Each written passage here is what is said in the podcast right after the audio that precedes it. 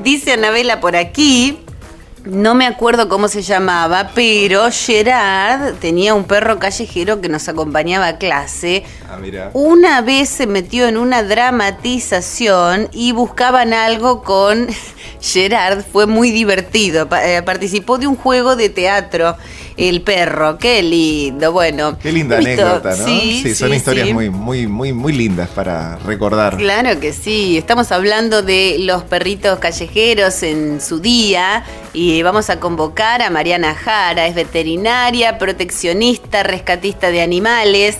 En este día de los perritos callejeros, bienvenida Mariana, Sergio y Bollo te saludan en Radio Tandil Zoom, ¿cómo estás? Hola, ¿cómo están? Buen día, buenas tardes. Buenas tardes. Buenas tardes, Mariana. Sí. Bueno, para, mí, para nosotros es buen día porque no almorzamos, está Ah, claro. bueno. Bueno, es verdad, yo tampoco almorcé. Bueno, buen día. Entonces, buen día. Buen día. ¿Cómo andan? Muy Muy, bien. bien. Mariana, me imagino, bueno, hemos conversado, hemos hecho entrevistas, las historias que tenés con, con perritos callejeros, ¿no?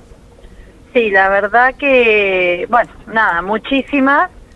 Es increíble la cantidad. Uno por ahí incluso se las olvida y, y después cuando ves una foto o por ahí te cruzas con un perro y vos decís, wow, ese es mucho y bueno, es toda la vida. Y por suerte la mayoría con finales felices. Bueno, Bien. mejor así, mejor así. Y con mucho trabajo detrás, ¿no? Porque uno por ahí ve las historias o ve que, bueno, que encontraron un hogar los perritos, pero lleva mucho tiempo, ¿no? Y dedicación todo eso.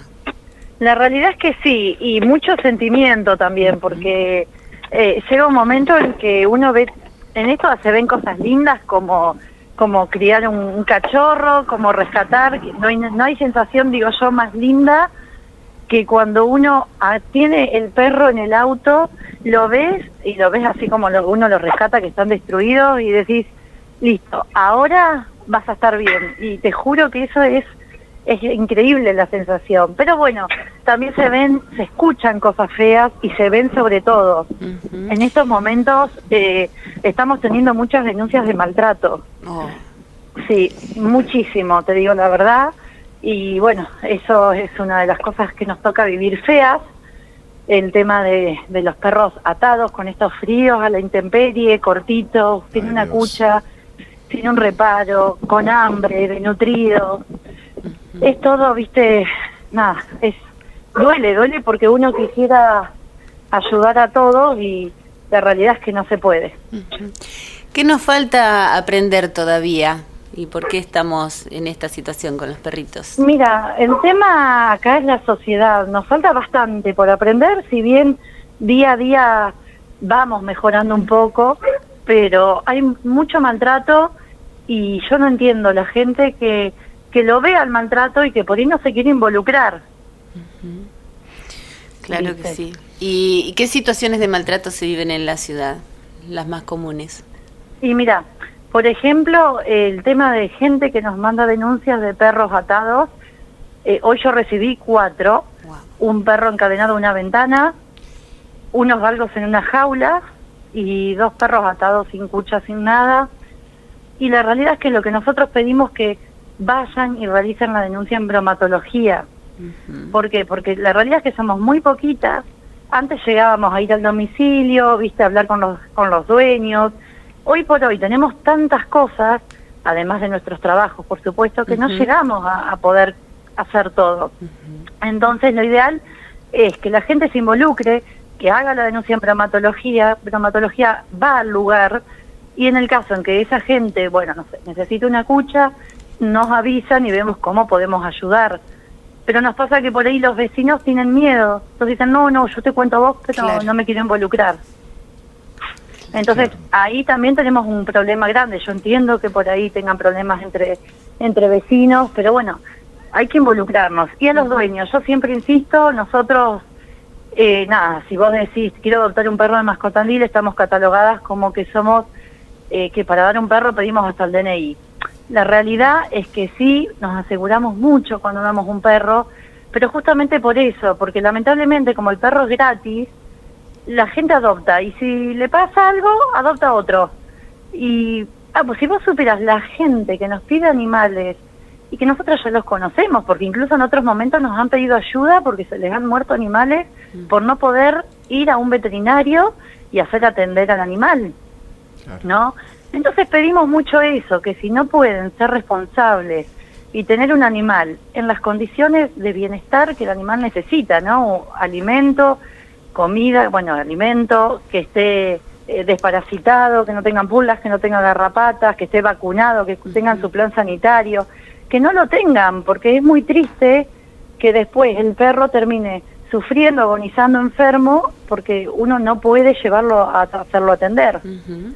Entonces, eso es una de las primeras cosas que fallan, que hoy por hoy cualquier persona quiere adoptar un perro o un gato y no toma en cuenta todo lo, lo que implica adoptar un- un- una mascota, por supuesto. Claro, cuando la adopción es responsable, Mariana. Exacto.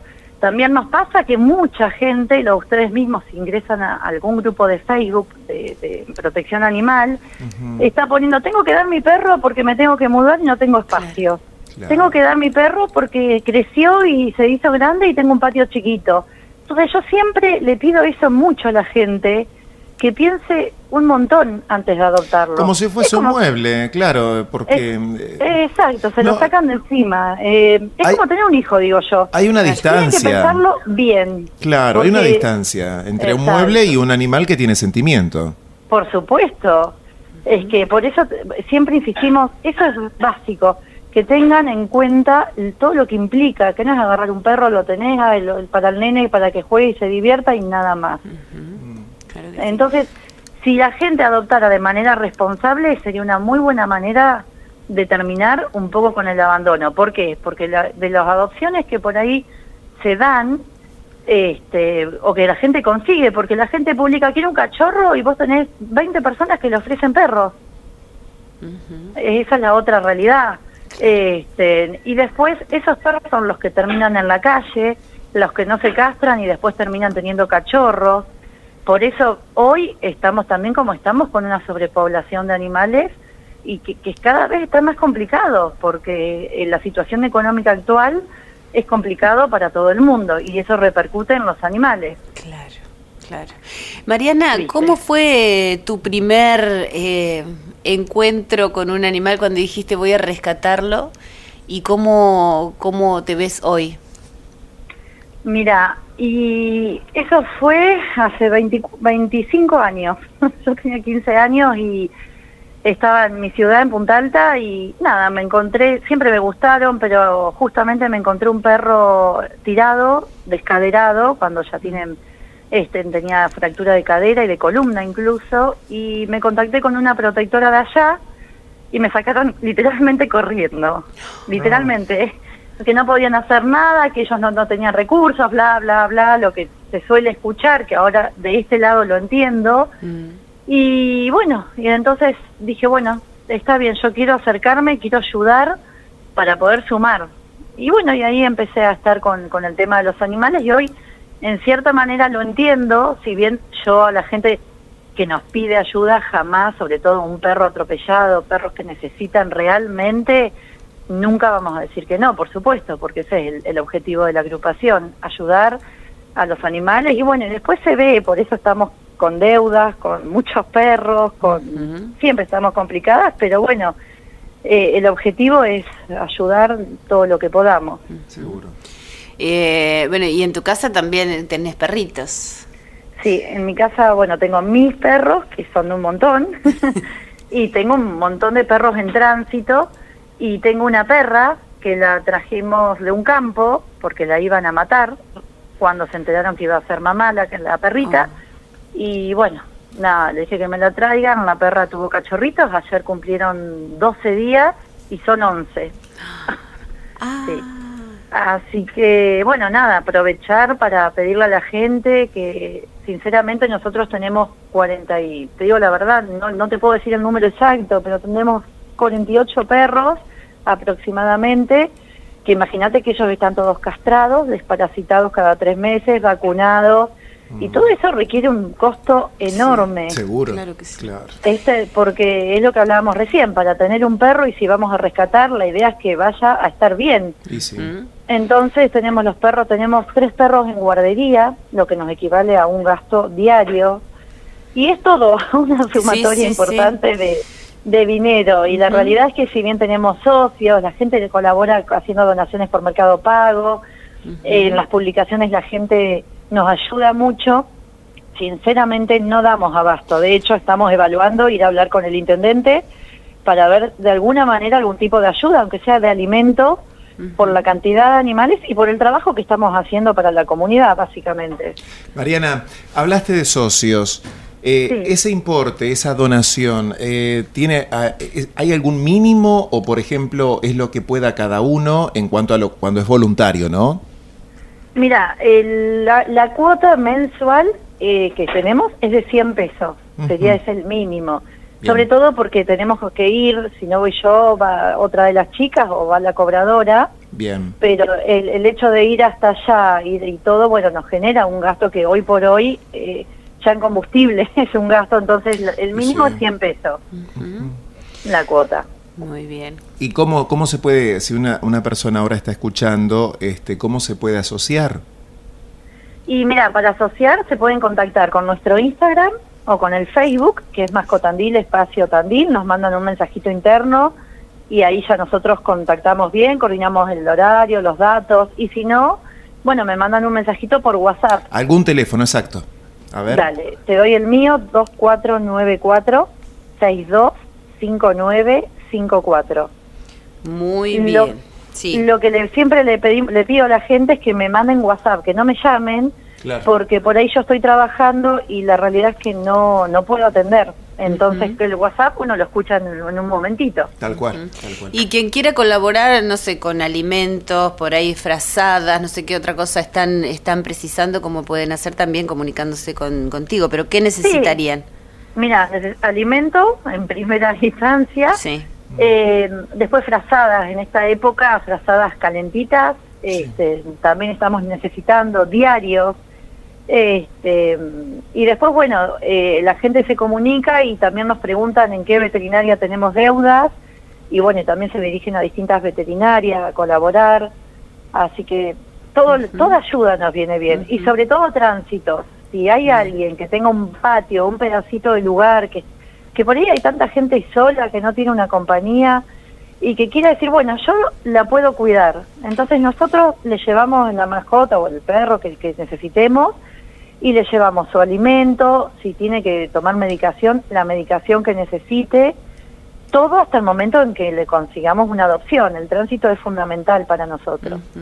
Sí. Aquí llegan mensajitos, mucha gente te está escuchando atentamente. Luis te manda un saludo, dice habría que hacer una fundación. Sí, Eh, eso sería ideal, poder hacer una fundación. Sí, sí, sí. Ujú, claro Sí. que sí. Eh, hola chicos, no conozco personalmente a Mariana, pero mi total admiración por su permanente compromiso. Infinitamente Gracias. bendecida, dice Angie. Bueno, Mariana, queda planteado entonces este el pedido y también eh, la reflexión en este Día Internacional de- del Perro Callejero para, bueno, ser responsables en todo, ¿no? En adoptar una mascota, en comprometerse y, y también en, en ayudar a esta tarea, porque muchos, este, bueno, por ahí se desprenden del perrito, pero ella no, no puede hacerlo no lo- y no lo hace y tiene en su casa muchos perritos también y entonces hay que ayudar. Te agradecemos mucho y bueno, seguimos en contacto y para lo que necesiten. Bueno, no, gracias a ustedes por llamarme. Y bueno, nada, pedirle a la gente como último mensaje que por favor cuiden a sus mascotas, que no lo dejen suelta en la vía pública, que las tengan con collar, correa, que las castren, este, que le pongan una chapita porque hay mucho perro perdido. Este, y bueno, que tomen conciencia del momento de adoptar un- un- una mascota que es para toda la vida y todo lo que eso implica. Sí. Abrazo grande. Un abrazo, un que sigas grande, muy bien. cuídense. Hasta Muy luego. bien. Adiós.